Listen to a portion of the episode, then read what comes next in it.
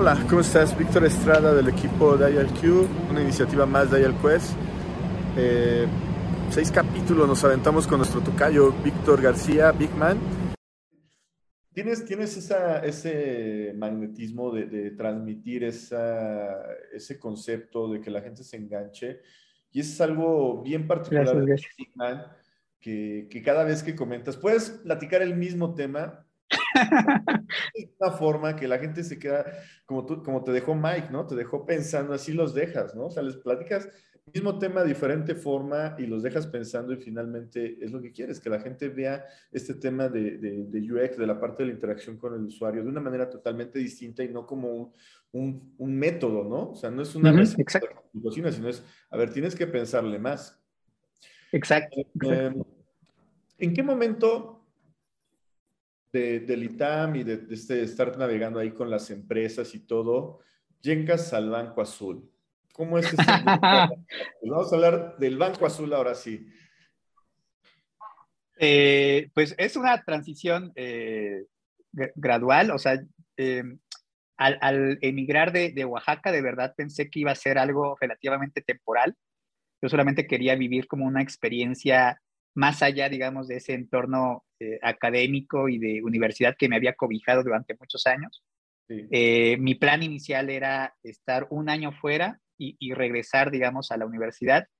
Después el plan se extendió a mejor dos años fuera y ya después regreso. Este, y, y después de dos años en donde ya, digamos, me, me sentía, si no parte del ITAM como tal, porque realmente nunca contractualmente lo, lo, lo fui, pero, pero sí tenía cierto sentido de, de pertenencia y, y, de cercanía, sobre todo al, al, al doctor Víctor, y creo que él también ha, eh, hacia conmigo veía como eh, un alguien con el cual también hacer cierta mancuerna o, o emprender muchos proyectos.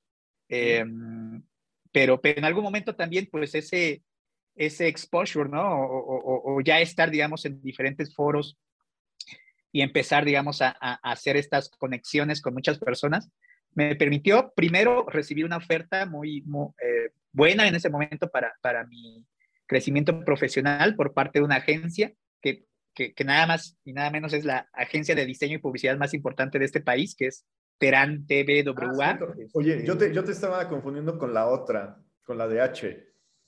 Ah, no. Es que hace rato te dije, ay, cuéntanos lo de, lo de.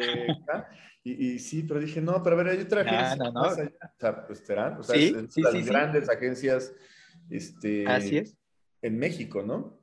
Así es, así es. Y ahora sí que tuve la, la enorme fortuna de, de, de, no buscar, digamos, el, el, el, la oportunidad, sino más bien eh, me buscaron, ¿no? Que, que, que, fue una cosa muy peculiar. Me invitaron a participar en un proceso de selección, obviamente, pues, pero sí, sí con ese interés, digamos, de la empresa hacia, hacia conmigo. Eh, y eso me permitió, digamos, dejar el ITAM y entrar, digamos, ya a eh, participar en proyectos de gran nivel, ¿no? O sea, con, con empresas como Nissan, como, como Grupo Fórmula, como el mismo BBVA Bancomer en ese momento, eh, pues con todas las marcas que, que, maneja la, la, la, la, agencia, Volaris, ¿no? El Palacio de Hierro, Bachoco y demás. Y, y fui, digamos, el, el primer, digamos, diseñador de experiencia de usuario ya con ese grado de responsabilidad. Había personas dentro del equipo que tenían cierta labor asociada a ello, pero, pero llegué un poquito como a, a, a, sentar las bases ya quizá de un proceso un poquito más formal. Eh, participé en grandes proyectos, me, me permitió eh, pues estar, digamos, en esas ya grandes ligas, por así decirlo. Para mí pues era también como muy representativo eh, trabajar en el diseño de, del website de, de, Nissan México, ¿no? Ya, ya a nivel como general y ya tener como ese grado de responsabilidad. Uh, estuve ahí más o menos un año tratando de hacer eh, mi mejor contribución posible. Qu quizá quedé un poquito a deber en ese, en ese sentido, pero, pero lo que hice lo, lo, lo, emprendí con, con, con, mucha responsabilidad. Pero en algún momento, pues también, ¿no? El, seguía eh, participando muy activamente tanto en UX Nights como en Ágiles México y en un UX Nights en específico, eh, buscando la terna de invitados el buen Mau, Mauricio Angulo, propone a, un contacto, un amigo suyo de, de Insitum, ¿no? Insitum es otra de las grandes consultoras y firmas de innovación, de diseño centrado en el usuario que existe en el país, eh, del, buen Luis, Luis Arnal. Eh, hoy es parte de, de, una consultora extranjera, pero digamos, las bases las sentó ahí. Ah, y el caso es que de esa invitación, eh, una persona llamada Benjamín Real fue invitado de UX Night, se expuso y pues de ahí vino un poco el, contacto. Y Benjamín pues asumió poquito después de esa primera invitación a, a, UX Nights ya el rol de, de head de diseño de, de BBVA Bancomer. Después nos volvimos a encontrar en UX Nights otra vez como invitado, pero ahora ya siendo responsable del equipo de diseño del banco. Y ahí es cuando más o menos ya se da un poquito la, el, acercamiento de, oigan, ¿y quién de ustedes anda por ahí buscando algún reto? Porque estamos creciendo el equipo, ¿no? Creciendo el equipo eh, que cuando eh, Benja llegó a BBVA, creo que el, el, equipo era como de 15, 20 personas ya en ese momento eran, bueno, cercanos los 20, yo creo que en ese momento cuando nos conocimos. Y mm, la invitación que ya también me hace es, ¿sabes qué? Pues hay planes de crecer el equipo, estoy seleccionando al talento y, y te, quiero, te quiero con nosotros, ¿no? Eh, Benjamín en, en, una etapa del crecimiento del equipo pensaba que iba a ser un grupo pequeño y entonces tenía como que muchísimo interés en hacer una selección muy exhaustiva de, de quiénes iban a formar parte del equipo. Ya había este, hecho robo de, de medio in situ, ¿no? De, ya sabes, cuando alguien se va, pues después jala, jala a toda su gente de confianza, pues ya, pues ya, ¿no? Ya, ya se había traído a medio in situ a BBVA y estaba buscando como que a los últimos, ¿no? Y ya por fuera de in situ, pues a quién, ¿no? Y un poco por referencias, este, eso también yo creo que se lo debo, siempre se lo debo de agradecer al buen Mauricio Angulo, por ahí nos recomendó seguramente, pero el caso es que me, me hizo una llamada directamente de, oye, te quiero invitar a formar parte del equipo. Eh, tuve, tuve una entrevista con él y con algunos eh, responsables del equipo. Eh, afortunadamente, pues, pues, ah, pues me quedé, ¿no? entré como tal, de, de, de Ya llevaba yo la, la cuenta de, de, del banco, porque pues Terán es la agencia de BBVA, para temas de publicidad y en algunos casos específicos eh, o muy puntuales temas de, de, diseño, diseño web y con eso un poco de diseño UX. Llego, al banco y literalmente pues el, el plan, digamos, de, de, el, el, diseño dentro de la organización, dentro de BVA, eh, viene, digamos, de carácter global, ¿no? Eh, la organización ya como planeación estratégica decidió tener, digamos, tres grandes pilares, ¿no? Eh, el tema de la agilidad, el tema de la toma de decisiones orientados a datos y el tema del diseño, ¿no? esos son como sus tres pilares de la transformación. Fue una decisión estratégica que se tomó por ahí del 2000, 2014, 2015. Uh, ocurrieron algunos primeros experimentos, obviamente, a nivel global, después ya a nivel México, y cuando empieza, digamos, ya a conformarse un poco más ya en forma la estrategia a nivel de ejecución, ya es cuando dicen es necesario que exista un equipo dedicado un departamento de experiencia de usuario, de usuario en, en, en cada país. Y en México es cuando se gesta, eh, seleccionan a Benjamín como el principal responsable, eh, rompe un poco el molde de lo que se hacía hasta ese momento respecto a diseño, usabilidad en la organización, sienta nuevas bases, empieza a articular un equipo, eh, entro, entro, entro, yo como parte, digamos, de esa primera, primera ola de expansión y lo importante era primero afianzar al diseño desde un punto de vista como estratégico al interior, digamos, de, de, la organización, ¿no? Te estoy hablando de que en el 2016 se organizó, por ejemplo, el, el primer PI, ¿no? De, de, del grupo, ¿no? Este, en, en, en un hotel formalmente, ¿no? El, los primeros tres, cinco Scrums que se, que se formaron, los primeros Scrum Teams que se formaron, ¿no?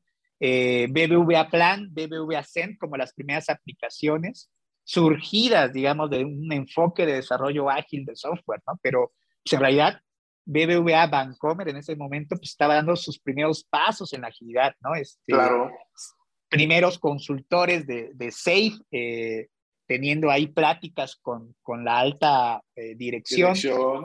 El buen Gus Bonalde, ¿no? Gustavo eh, Bonalde. Gus Bonalde como el primer Agile Coach de, de, la organización.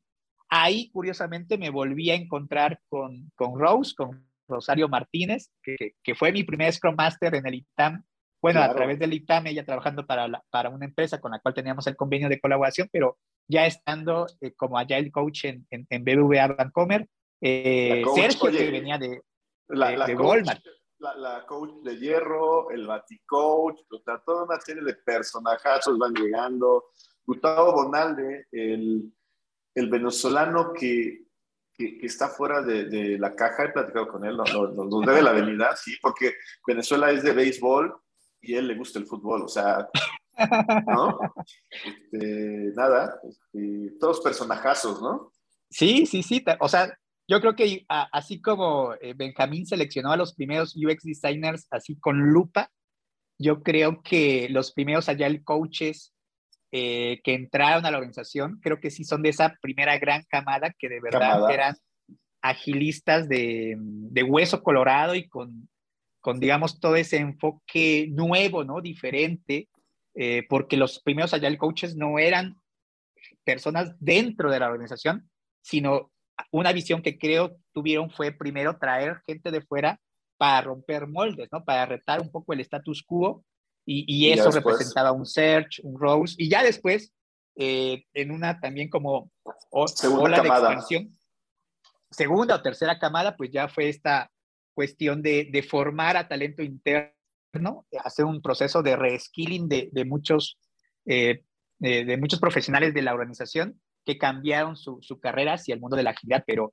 pero los primeros yo creo que traían la mente fresca, eh, los grandes retos, digamos, eh, sobre, sobre la mesa, y, y, así fue, ¿no? O sea, como pasar de un PI 0 de 3 a 5 Scrum, eh, Scrum Teams, después un PI 1, ya con 10 equipos, después un PI 2 con 20, un PI 3 con 50, con 100, y así es como llegamos en algún momento de la vida a, creo que ya en el PI 15, una cosa por el estilo. PI 11, que fueron 385, PI 15, Ándale. 19, 20, ya se voló. O sea, ya, se fue. ya una locura, o sea, ya. Oye, hay algo bien interesante en todo esto. Eh, te sumas al equipo de UX de BVA México, como dices, eran 20 pioneros convirtiéndose del tema del diseño a la parte de, UX y todo. Eh, es el grupo más grande de UX en, México y tal vez en la TAN. ¿Cuántos son hoy en día? Hoy en día, o sea, les estoy hablando de 2016, más o menos 15, eh, 20 personas. De ahí vino una ola que, ya expandimos como a 50, después a 75, después a 120 más o menos. Eh, en fin, ya para 2021 eh, somos 240 diseñadores, ¿no? Más o menos gente que va eh, saliendo, entrando, ¿no? Pero 240 diseñadores distribuidos o, brindando, digamos, atención, colaboración activa con más o menos 350 equipos Scrum cada trimestre atendiendo más o menos poco más de 500 proyectos. Sí. Eh, y, eso nos convierte más o menos, de entrada sí, definitivamente en el equipo de diseño eh, más grande en México. Eh, y según las cuentas y según los, los debates por ahí, estamos junto con Mercado Libre como los equipos de, diseño más grandes de todo Latinoamérica. De todo, toda Latinoamérica. ¿Qué implicación tiene para, para el, bueno, no, déjate reformular la pregunta. El tener un equipo de más de 240 personas dedicado a apoyar a los equipos Scrum en la construcción de productos y servicios, ¿qué, qué palanca o por qué tantas personas? O sea, ¿qué ha decidido el, el banco que hace que tengas un grupo innumerable cuando tú volteas a otras organizaciones, tal vez no del mismo tamaño, algunas muy grandes, me ha tocado algunas muy grandes como esta del señor que, que salió a decir ahora con la venta del otro banco azul clarito, que salió a decir que cuánto querían por su changarro, que no tienen, tienen un, un, grupo así súper pequeñito de, de, de, UX, o sea, súper pequeñito, a lo mejor como lo tenían ustedes en 2016. Pero ¿por qué este grupo? O sea, ¿a qué le está apostando el banco con este grupo tan, tan grande de personas? Eh, yo creo que lo más importante es eso que te mencionaba hace rato, desde el más alto nivel de dirección en la organización, surgió esta estrategia de posicionar al diseño como un pilar de la transformación organizacional, ¿no? O sea, pocas instituciones o empresas en el mundo sitúan al diseño bajo ese enfoque estratégico, ¿no? Generalmente muchas organizaciones ven al diseño en general y engloba un poco el término de experiencia de usuario dentro del concepto de diseño, eh, como un factor estético, como un factor eh, cosmético, ah, como un factor de ejecución, ¿no? De, de, ah, pues es necesario el diseño porque necesitamos que nuestros productos tengan una apariencia, ¿no? Pero cuando ya se trasciende eso y, y encuentras, primero, un, una visión de verdad, de verdad centrada en el cliente, ¿no? Eh, que ese famoso Customer Centricity, eh, coincidirás conmigo, pues es uno de los conceptos más prostituidos de, de, la agilidad. Eh, la base, pero también tan, utilizado, tan utilizado y tan repetido que, que se vuelve hueco, ¿no? O sea, ¿qué significa estar centrados en el, en el cliente? ¿Quién sabe? Pero tú dilo y se va a escuchar bonito y vamos a poder decir que estamos haciendo transformación organizacional, y vas a poder decir que es el, eh, el objetivo de la agilidad, ¿no? Siempre decimos, ¿no? Scrum o la agilidad no es un fin en sí mismo, es un medio. ¿Es un medio para qué? Pues para, la, para el customer centricity, para el time to market, ¿no? Para la innovación. Pero ¿qué Chihuahua significa la innovación? El valor. Estamos entregando valor. Estamos entregando valor. Ándale, otra de las frases, ¿no? Y eso del business value y del stakeholder value y del value por, por no hacer juntas y del value por hacer eh, PIs trimestrales y demás, valor, y siempre lo digo, ¿no? Es aquello percibido por un cliente o usuario final en función de cómo un producto o servicio resuelve una necesidad a razón de un precio específico, de un costo específico, ¿no? Eso es lo que dice el segundo principio Lean respecto a la definición de valor, ¿no? Pero cuando ya hablamos de que valor para el negocio y valor para el stakeholder y valor para el equipo y hacer reuniones nos da valor o hacer eh, puntos de historia nos da valor, o sea, ya, ya, ya también es una prostitución muy alta. Pero volviendo al, al tema de, de, por qué diseño, ¿no? ¿Por qué ese carácter? Bueno, pues un poco es eso, ¿no? Cuando customer centricity no es una cosa hueca, ¿no? No es una palabra rimbombante que se ocupa solamente para dar floritura, digamos, a, la razón de ser de la agilidad o al propósito de una transformación. Eh, Customer Centricity significa que de verdad una organización a su interior prioriza el entendimiento de las necesidades, problemáticas, frustraciones o metas esperadas por sus clientes, por sus usuarios, entienden profundamente cuáles, cuáles son las actividades o tareas que realizan, cuáles son las metas que persiguen y cuáles son los, los problemas o las frustraciones que encuentran en ese camino, ¿no? Y en función de esas necesidades y problemáticas identificadas, gestan, ¿no? Soluciones, propuestas de valor que, digamos, aplacan sus frustraciones, que mitigan sus, sus problemas y que los ayudan a maximizar pues, los beneficios o las metas que los clientes esperan, ¿no? y entienden las organizaciones que cubriendo las necesidades de sus usuarios a partir de un profundo conocimiento de lo que realmente necesitan y desean, el impacto o beneficio a nivel financiero será una consecuencia, un beneficio colateral inevitable a nivel, a nivel negocio, ¿no? Pero esa obsesión por entender a sus clientes se tiene que traducir también en una, digamos, como estructura, un andamiaje y, ¿por qué no decirlo? Unos responsables de velar por ese entendimiento, ¿no? Esa famosa responsabilidad de ser la voz de los usuarios en las mesas donde se toman las decisiones, desde el alto nivel de estrategia hasta las reuniones cotidianas de los equipos, en donde si alguien pregunta por qué estamos haciendo lo que estamos haciendo, pueda alguien decir porque el cliente tiene este problema y esperamos resolverlo con esta solución y obtener este impacto beneficio para nosotros, ¿no? Esa voz, ¿no? Esos primeros interlocutores entre la organización y los clientes, pues son los diseñadores de experiencia de usuario, ¿no? Entonces, cuando, cuando eh, eh, el banco decidió volcar, digamos, un, un, esfuerzo considerable en que la centricidad del cliente realmente fuera una habilidad clave a nivel organización, primero se esforzó por crear un, un, un equipo, un departamento de carácter global responsable de eso y después provocar que en cada geografía o en cada país donde tenía presencia el grupo, pues se formara también un grupo de personas especializadas.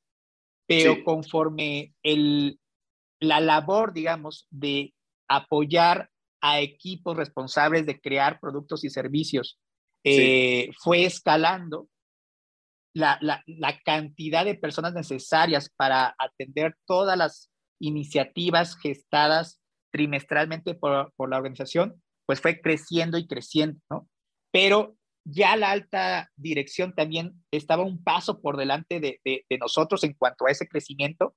Y el segundo gran hito definitivamente que, decidió, digamos, la organización fue que la eh, experiencia de los usuarios, que el entendimiento de sus necesidades, que la responsabilidad de poner al centro a nuestros clientes en cada conversación y en cada toma de decisiones no fue a responsabilidad exclusiva de un grupo de especialistas, sino que de verdad fue a responsabilidad de todo aquel miembro de la organización, fue, digamos, como el golpe de autoridad que sembró las bases de lo que después ya se articuló como un enorme esfuerzo a nivel de formación para que cada persona, independientemente del rol o responsabilidad que tenía dentro de la organización, tuviera la mentalidad de colocar al cliente al centro y además tuviera el conocimiento técnico o táctico de cómo conducir un proceso a través de un conjunto de etapas, de fases, con un conjunto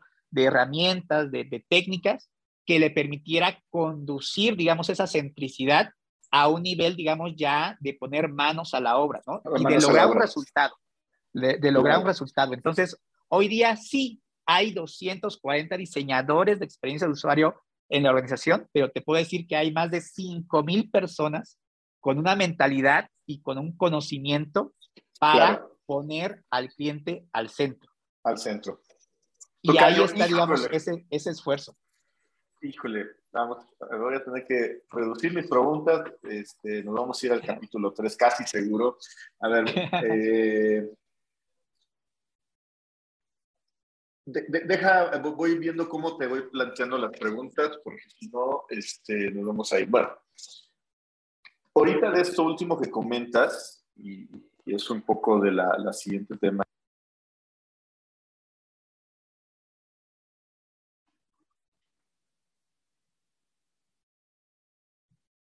Te, te, dejé de escuchar, mi estimado Tocayo. No sé si tú me escuchas. Ahí me escuchas mejor. Ahí está. Listo. Ya, es que ya sabes, se pone divertido esto. Eh, a ver, dame un segundo. Ahí está. Creo que ya cambió, ¿no? ¿Ya me escuchas mejor? Sí, sí, sí. Perdón, se, se entra ahí, ya sabes.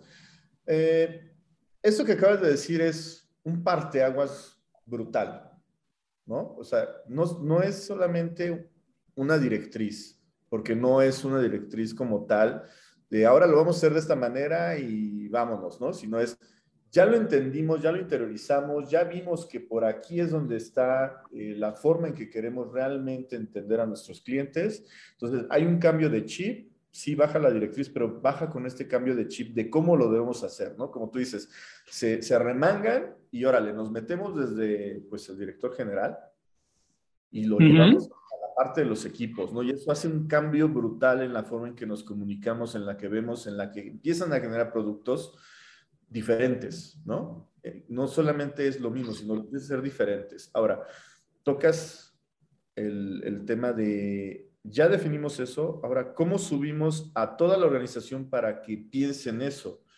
y te vuelve a traer tus fantasmas, bueno, te viene a traer tus déjà vu del pasado. Así es. Esto ya lo vi, esto es algo que ya vi por ahí de la escuela del Manhouse de hace muchos años, ya, ya, ya, ya, ya no me lo platican, lo estoy viviendo. Este, Así es. Estamos en México, sí lo hacemos, y te lanzan una encomienda.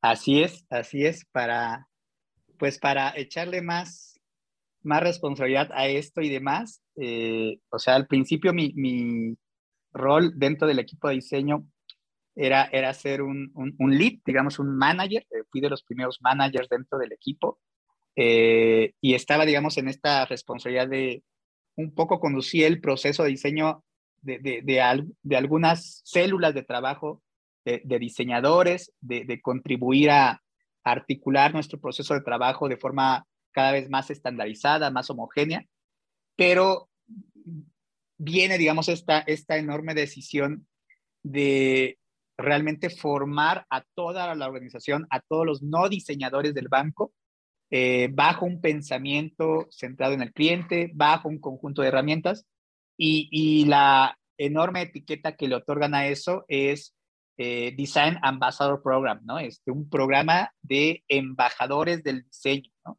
En donde cada colaborador, a través de una formación intensiva, eh, podría ser un embajador del diseño en su propio equipo, en su propio contexto, y empezar eh, a contagiar a otros, pues la mentalidad de, de estar centrados en el cliente, de trabajar directamente con ellos, de investigar sus necesidades, de evaluar de manera temprana nuestras propuestas de solución y, demás, ¿no? Entonces, el, este programa de formación nace a nivel global.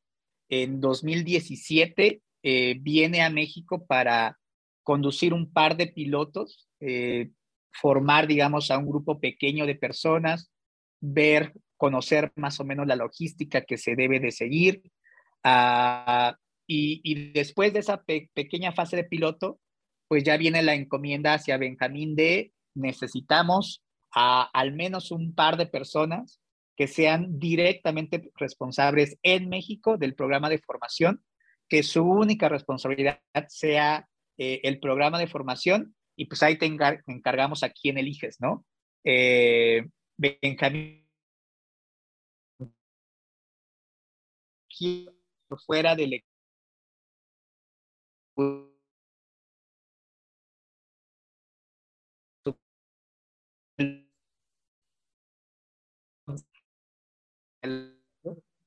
Te perdí tantito.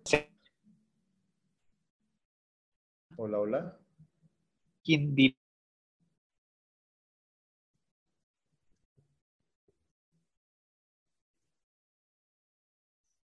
Ahí está. Sí. Espérame, te perdí del, audio. ya está, ya está, ya está. Ya regresamos. Este, Para que vean que estamos en vivo y a todo color.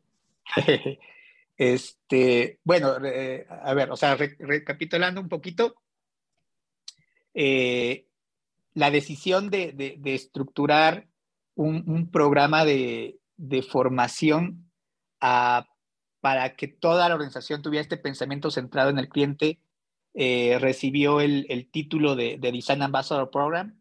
Eh, nació, en, la, eh, digamos, en, un carácter global y el reto fue que cada país, que cada geografía tuviera al menos un responsable directo del programa para operarlo en, el país.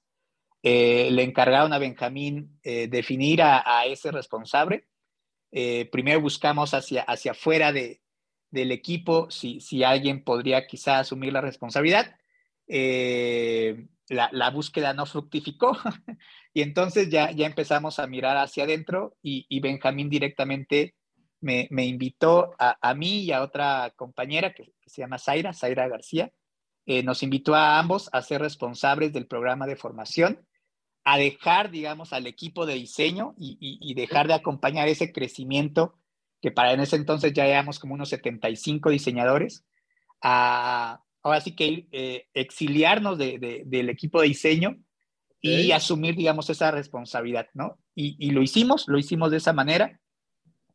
y hacia finales del 2017, principios del 2018, ya empezamos la, instrumentación, la operación del, programa de formación. Eh, y básicamente consistía en, habilitar un, curso intensivo, un taller intensivo, 32 eh, horas de duración, cuatro días de formación, eh, donde personas de todas las áreas y de verdad todas las áreas, desde temas jurídicos, eh, áreas de finanzas, áreas de call center, obviamente temas de desarrollo, temas de bancas de empresas y gobierno, todas las direcciones, todos los departamentos invitados por igual, todas las posiciones jerárquicas, ¿no?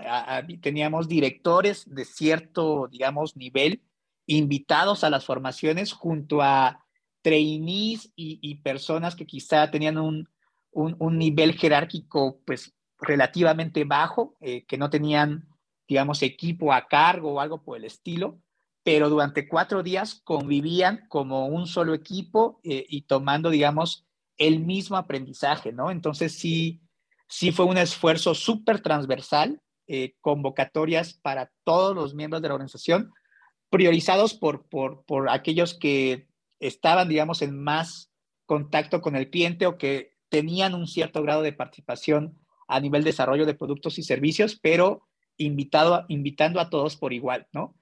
Cuatro días, eh, ocho horas por día, eh, empezar por qué es el pensamiento centrado en las personas, cuáles son los valores y los principios del pensamiento centrado en las personas, cuál es el mindset detrás de eso, eh, qué es innovación, qué persigue la innovación y después un algo llamado design thinking, que representa una manera de conducir ese proceso centrado en las personas y a través de ello llegar a la tan anhelada innovación, ¿no? Y después un pueden conducir el proceso de design thinking a través de estas etapas, ¿no? Vamos a la primera etapa o fase del proceso, ¿no? Entender que no es un proceso lineal, que es un proceso iterativo, pero con ciertos valores y principios, etcétera, ¿no? Eh, herramienta número uno, ¿no? Vamos a definir quién es nuestro usuario, cuál es el problema a resolver. Ah, en fin, ¿no? O sea, era un, eh, o es, sigue siendo un, curso muy intensivo, eh, muy de sacudir mentes, de poner manos a la obra también, de conducir un proceso de diseño real, ¿no? Este, nos esforzamos mucho por hacer que, dentro del taller se viviera una problemática real de nuestros clientes o una problemática de los colaboradores y que durante esos cuatro días equipos multidisciplinarios integrados por desarrolladores, gente de call center, área jurídico, área financiera, eh, trabajaran juntos, eh, guiados por el proceso y, las herramientas de design thinking y resolvían esa problemática, ¿no? Que, que entrevistaran a sus clientes, eh, que, que generan ideas de solución, que prototiparan esos conceptos de solución de forma temprana, de forma barata, con materiales muy sencillos, de validar, digamos, esa, esa propuesta de solución con usuarios reales, de iterar la propuesta de solución, de articular una propuesta de valor, un modelo de negocio y llegar hasta la integración de una primera versión de un product backlog eh, con un conjunto de features de alto nivel y, un desglose a nivel de historias de usuario en, cierto grado de detalle, que comenzara ya la, la, implementación y el delivery de esa solución en manos de los clientes.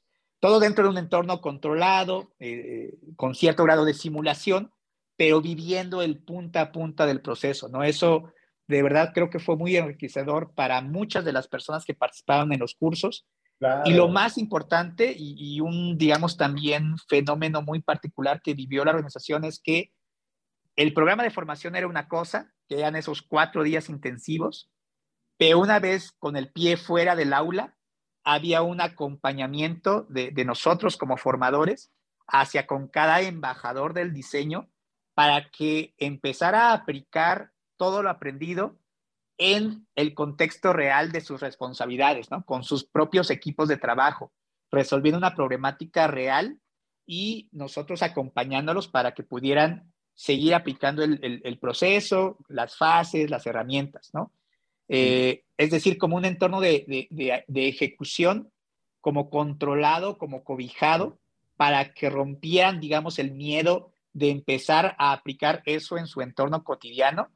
Y una vez que ya tenían ese acompañamiento que nominalmente duraba 12 semanas por cada grupo que egresaba, eh, tenían la oportunidad de recibir nuestra asesoría para, para realizar un proyecto, un proyecto real dentro de su entorno, pero controlado bajo un sentido de experimentación, algo que no, que no afectara, digamos, drásticamente, eh, digamos, eh, temas de presupuesto, cosas por el estilo, o sea, que, que pudieran sentir ese cobijo de, de, experimentación y una vez culminado, pues ya empezar a practicarlo en sus proyectos reales, ¿no? Y muchas de esas personas que, que participaban en las formaciones, después ya empezaron a asumir roles a, nivel de Scrum Team, ¿no? Algunos llegaron a ser Product Owners, otros formaban parte de, de los developers del Scrum Team, otros eran Scrum Masters, algunos empezaron a tener otras funciones como, como RTEs, como Agile Coaches incluso, y poco a poco en cada equipo de trabajo responsable de crear un producto o un servicio, encontrabas obviamente a un diseñador de experiencia de usuario profesional, especializado, asignado al proyecto, pero en el mismo equipo encontrabas al menos a un par de embajadores del diseño. Entonces, eso empezó a crear un diálogo común, un lenguaje común, porque cuando decían, ah, vamos a entrevistar a usuarios, ¿no? Eh, déjenme explicarles qué es la investigación de usuarios. Ah, no te preocupes, yo lo sé hacer, ¿no? Yo, yo sé conducir entrevistas con usuarios o entiendo la fase de empatía de design thinking porque soy embajador del diseño. Estoy de acuerdo, coincido plenamente con que debemos escuchar a, a, al usuario, de, de, de, buscarlo y entender sus necesidades y después eh, aprender de ello para buscar una solución. Entonces, ya no se trata de la responsabilidad del diseño por parte de un departamento o un profesional, sino la responsabilidad de escuchar al cliente, de diseñar soluciones centradas en el cliente por parte de todo el equipo, ¿no? Si no todo el equipo, por más personas, por más interlocutores. Y, algo también muy bonito es que no solamente eso ocurrió a nivel team, ¿no? A nivel ejecución, sino a nivel capas más estratégicas o más de alta dirección, también había esas voces de, oigan, tomé un curso y ya sé que somos los jefes, pero ¿qué les parece si hacemos este proceso? Y obviamente, pues es, esas eh, personas con mayor grado de responsabilidad, pues tienen disponible, digamos, también otra serie de recursos, de, apoyo adicional, porque, digamos, tienen agendas más complicadas y demás. Así que facilitar procesos centrados en el usuario dentro de mesas de conversación de personas de digamos, de alta dirección eh, dentro de, de, la empresa, cada vez fue más frecuentes, ¿no? O sea, ya no solamente decisiones unilaterales o sí. enfoques centrados en, digamos, en aspectos de negocio, sino oh. cada vez más un interés eh, de centricidad en el cliente, digamos, de manera genuina por parte de esos actores y un proceso, ¿no? Una, un proceso de facilitación conducido sí, sí por, por especialistas, por, por profesionales, pero que aprovechaban, digamos, ese interés genuino y los conducían por, por ese proceso centrado en las personas. Y así claro. cada gestación de, de iniciativas eh, ha tenido cada vez más un, un, un aspecto de, de, nacer genuinamente de las necesidades del cliente y no de visiones de negocio que, que solo surgen, digamos, de la mente de algunos cuantos eh, que son, digamos, de, de, ese nivel de alta dirección. Poco a poco em, es, empieza a pasar, no es una realidad así cotidiana 100%, pero son cosas que hemos habilitado, que empieza a dar pequeños frutos, que hay resistencia como en todo, pero haber sembrado esa base, ¿no? Esos más de 5 mil embajadores del diseño eh, esparcidos por toda la organización, creo que a la postre, en algunos años, de verdad ya va a haber como tangibilizado pues el fruto de, de, sembrar tantas semillitas, ¿no? Que, que, yo creo que lo, es el único y genial, genial eh, genuino camino para que la famosa transformación organizacional ocurra, ¿no? Que, que emerja de las personas y no solamente de los marcos o, o, de la alta dirección, ¿no? Híjole, Tocayo, ah, te digo que íbamos a hacer un capítulo 3. A ver, ¿qué rescato de esto último? Eh, ¿Sabes? Em, nos has platicado cómo, cómo tienes interiorizado este tema de, desde la organización, desde, no es una directriz, sino lo tenemos claro que ese es el camino, es una de las palancas que nos va a ayudar a que la organización se mueva, poniendo, genuinamente al cliente en el centro y haciendo todo alrededor para entenderlo y a partir de ahí despegar, ¿no? O sea, viene desde la capa estratégica. Dos, eh, ¿cómo lo hacemos? ¿No? Y entonces ahí te va ese programa, pero no es simplemente hago el programa, sino hay una estrategia. Y la estrategia, vamos a subir a todos. O sea, no es subo primero a los C-level, luego a los CC-level, luego a los managers, luego a los jefes, y, al final a los pobres eh, desarrolladores, analistas o como quieras llamarlos. Es, a ver, agárrate grupo de todo, mételo ahí, empújalos y en ese instante, cuando llevas el, proyecto, llamémosle real, en ese, ese entrenamiento intensivo de cuatro días, pues revientan muchas cosas, ¿no? Les haces un cortocircuito a todos. O sea, no salen así. ¿Qué pasa? Te voy a contar algo.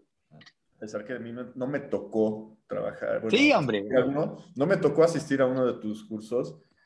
Indirectamente, todo lo que haces es mucho de lo que he hecho porque lo veía con los equipos que tocabas, con los product owner que tocabas, con los program manager que tocabas, que atendía como hay al coach en el momento que estaba en el, en el, en el Banco Azul, los tocabas y de alguna manera querían hacer eso y entonces veía cómo empezar a empalmar mucho de las cosas, ¿no? Y cuando hago capacidad... Exacto. Y no es eso.